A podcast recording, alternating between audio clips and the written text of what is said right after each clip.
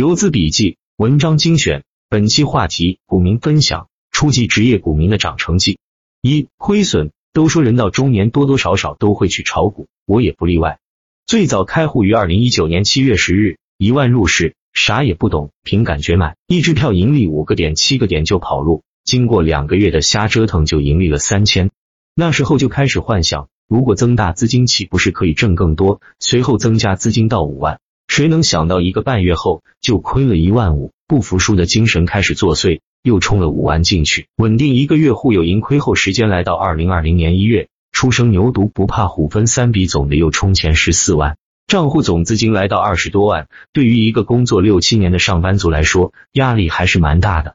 但是从小就有赌性，勇敢牛牛就是冲。当时武汉疫情已经在蔓延爆发，可这对初入股市的菜鸟并不知道意味着什么。农历年后开盘第一天就是三千股跌停，嫩韭菜的我欲哭无泪，无法卖出也只能选择躺平。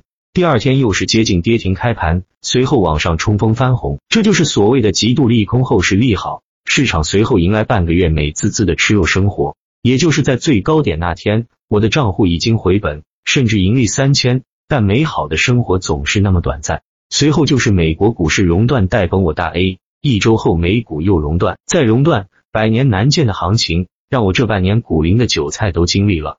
随后账户频繁操作，加之市场环境也不好，账户不断的亏损。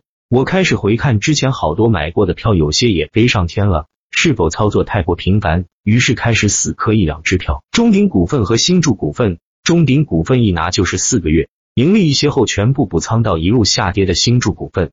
二零二零年九月是幸运月，打新中了两千。中研大地和中天火箭再充了五万进账户，申购新股和补仓新注，以及十一月底中签彩虹集团，凭借着中签的三支票挣了四万多，但这并不能弥补新筑股份的亏损。最终在二零二零年十二月三十一日把新筑股份清仓，全仓换到了国盛金控。二十一年开始后到四月三十日，账户再无任何操作，期间账户也是不断亏损，总资金亏损有百分之五十二，回本。二零二零年下半年开始看一些炒股类的书籍，但跟真正实操差距太大。二零二一年开始，由于账户都没操作，我开始自学看一些技术指标，看筹码分布，观察一些图形走势，对照着实盘观看，混迹于各种论坛，看各大佬对板块个股的看法，看财经新闻以及一些个股新闻对个股的走势影响，慢慢的总结出了一些自己的看法，有了一些自己的炒股思路。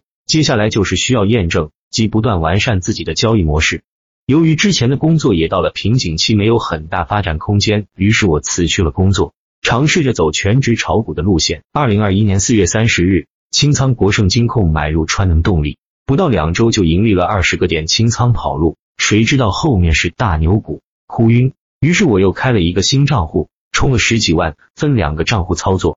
那时候我分析家里有矿的票都不错。经过半个多月短线折腾换股后，买了亚甲国际，果然买入后就继续上涨，最高有盈利四十多个点。可人性总是贪婪的，在他公告收购停牌后，我以为要上天，谁知道开盘后一路下走后震荡震荡，最终在拿来三个多月后被洗盘微盈利出局。那时市场已经开始元宇宙的第一波炒作，经过几只股短线操作后，选中了中青宝，大半个月耐心持有盈利七十多个点止盈，再多拿两天。可以多盈利三十多个点，这也就是能力欠缺，需要不断进步。自此已经把前期亏损的全部盈利回来了。三盈利，二零二一年十一月初开始，我有回顾历史，感觉到了跨年行情要开始了。但对于不擅长打板的我，根本无从下手，只能看着行情一天一天的飞，可以说完全错过了那么多牛股。但我觉得这未必是坏事，说明我还需要学的地方很多，只有不断的完善自己的技术。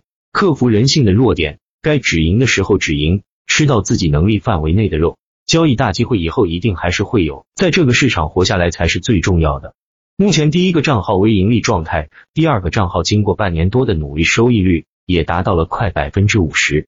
炒股之路可能会很难走，但人生就是这样，不去试试怎么知道是苦是甜？